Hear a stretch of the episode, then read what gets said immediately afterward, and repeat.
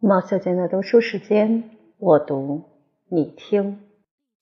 记得绿萝群，处处莲芳草。由萋萋芳草联想到绿萝群，也可以由一件古董联想到金钱，并不是所有的联想都是美的。纯粹的美，永远是一种专注。美感与快感之外，还有一个更易惹误解的纠纷问题，就是美感与联想。什么叫做联想呢？联想就是见到甲而想到乙，甲唤起乙的联想，通常不外起于两种原因，或是甲和乙在性质上相类似，例如看到春光想起少年，看到菊花。想到解释，或是甲和乙在经验上曾相接近，例如看到扇子想起萤火虫，走到赤壁想起曹孟德或苏东坡。类似联想和接近联想有时混在一起。尤其记得记得绿罗裙，处处莲芳草两句词就是好例。词中主人何以记得绿罗裙呢？因为罗裙和他的花爱者相接近，他何以处处怜芳草呢？因为芳草和罗裙的颜色相类似。意识的活动就是联想的进行，所以我们差不多时时刻刻都在起联想。听到声音，知道说话的是谁；见到一个字，知道它的意义，都是起于联想作用。联想是以旧经验诠释新经验，如果没有它，知觉、记忆和想象都不能发生，因为他们都得根据过去的经验，从此可知联想为用之广。联想有时可用意志控制，作文构思时或追忆一时记不起的过去经验时。都是勉强把联想挤到一条路上走去走，但是在大多数情境之中，联想是自由的、无意的、飘忽不定的。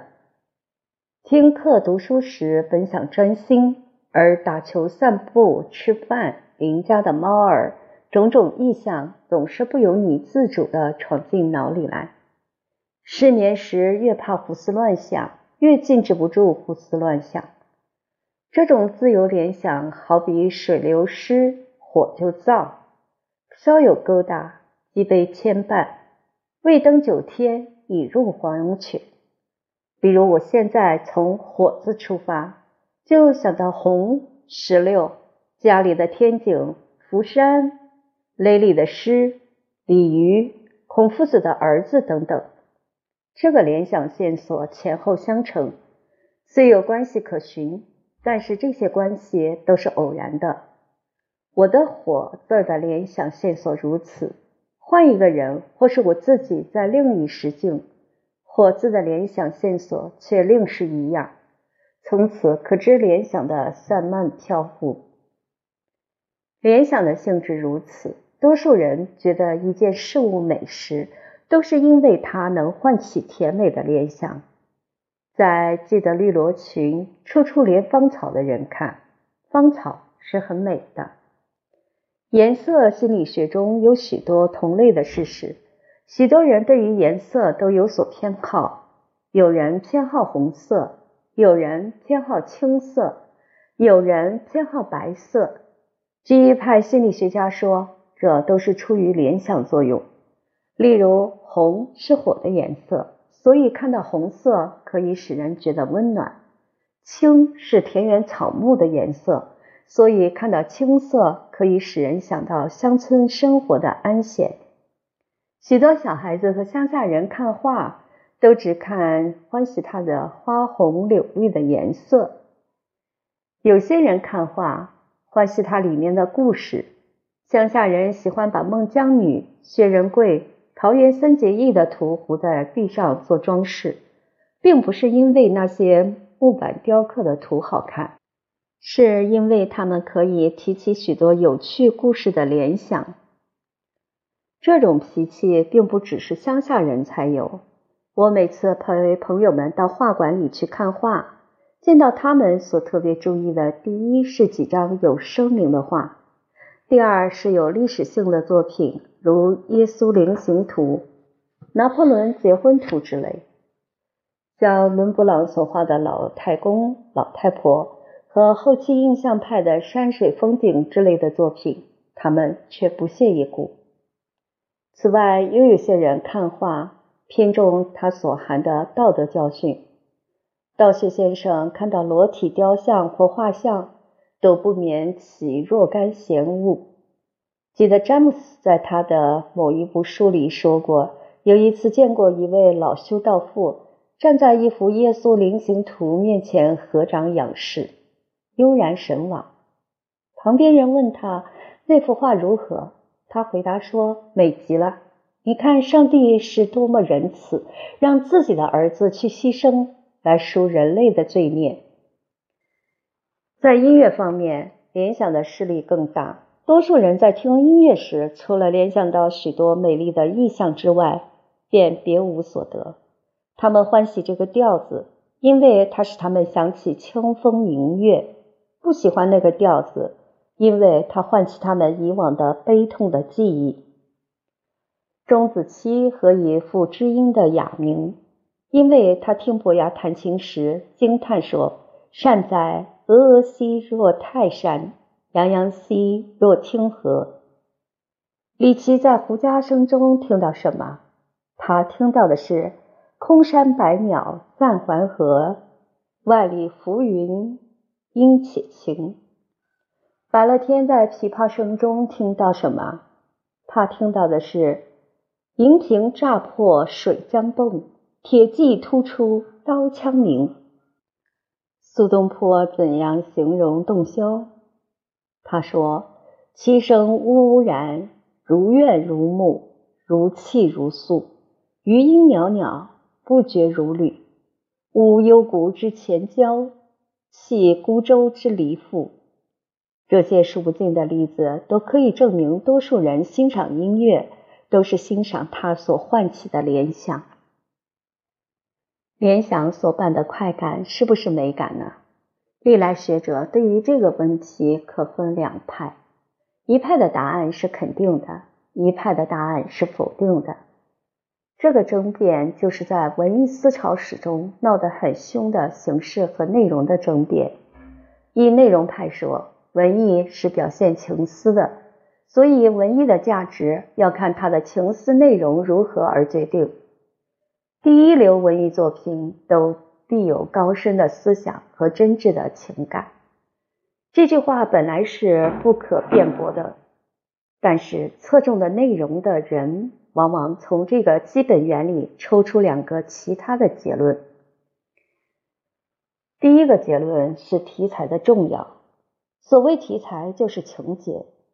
他们以为有些情节能唤起美丽堂皇的联想，有些情节只能唤起丑陋繁庸的联想。比如做史诗和悲剧，只应采取英雄为主角，不应采取渔夫渔妇。第二个结论就是文艺应含有道德的教训，读者所生的联想既随作品内容为转移，则作者应设法把读者引到正经路上去，不要用淫秽卑鄙的情节摇动他的邪思。这些学说发源较早，他们的影响到现在还是很大。从前人所谓思无邪，言之有物。文艺载道，现在人所谓哲理诗、宗教艺术、革命文学等等，都是侧重文艺的内容和文艺的无关美感的功效。这种主张在近代颇受形式派的攻击。形式派的标语是“为艺术而艺术”。他们说，两个画家同用一个模特儿所成的画价值有高低；两个文学家同用一个故事。所成的诗文意蕴有深浅，许多大学问家、大道德家都没有成为艺术家，许多艺术家并不是大学问家、大道德家。从此可知，艺术之所以为艺术，不在内容，而在形式。如果你不是艺术家，纵有极好的内容，也不能产生好作品出来。反之，如果你是艺术家，极平庸的东西，经过灵星妙运、点铁成金之后，也可以成为极好的作品。印象派大师如莫奈、梵高诸人，不是往往在一张椅子或是几件破屋之中，表现一个情深意涌的世界出来吗？这一派学说到近代才逐渐占势力。在文学方面的浪漫主义，在图画方面的印象主义，尤其是后期印象主义，在音乐方面的形式主义，都是看清内容的。但拿图画来说，一般人看画都先问里面画的是什么，是怎样的人物或是怎样的故事。这些东西在术语上叫做表意的成分。近代有许多画家就根本反对画中有任何表意的成分。看到一幅画，他们只注意它的颜色、线纹和阴影，不问它里面有什么意义或是什么故事。假如你看到这派的作品，你起初只望见许多颜色凑合在一起，需费过一番审视和猜度，才知道所画的是房子或是崖石。这一派人是最反对把联想与美感的。这两派的学说都持之有故，言之成理。我们究竟何去何从呢？我们否认艺术的内容和形式可以分开来讲。不过，关于美感与联想这个问题，我们赞成形式派的主张。就广义说，联想是知觉和想象的基础。艺术不能离开知觉和想象，就不能离开联想。但是我们通常所谓联想，是指有甲而乙，有乙而丙，辗转不止的乱想。就这个普通的意义说，联想是妨碍美感的。美感起于直觉，不带思考；联想却不免带有思考。在美感经验中，我们聚精会神于一个孤立绝缘的意象上面；联想则最易使精神涣散，注意力不专一，使心思由美感的意象旁迁到许多无关美感的事物上面去。在审美时，我看到芳草，就一心一意地领略芳草的情趣；在联想时，我看到芳草，就想到罗裙，又想到穿罗裙的美人。既想到穿罗裙的美人，心思就已不复在芳草了。联想大半是偶然的，比如说一幅画的内容是西湖秋月，如果观者不聚精会神于画的本身，而信任联想，则甲可以联想到雷峰塔，乙可以联想到往日同游西湖的美人。这些联想纵然有时能提高观者对于这幅画的好感。画本身的美却未必因此而增加，而画所引起的美感则反映精神涣散而减少。知道这番道理，我们就可以知道许多通常被认为美感的经验，其实并非美感了。假如你是武昌人，你也许特别欢喜崔颢的《黄鹤楼诗》；假如你是陶渊明的后裔，你也许特别欢喜《陶渊明集》。假如你是道德家，你也许特别欢喜打鼓骂曹的戏，或是韩退之的《原道》。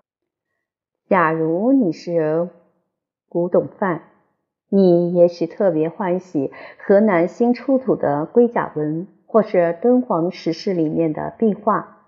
假如你知道达芬奇的声名大，你也许特别欢喜他的《蒙娜丽莎》。这都是自然的倾向，但是这都不是美感，都是持实际人的态度，在艺术本身以外求它的价值。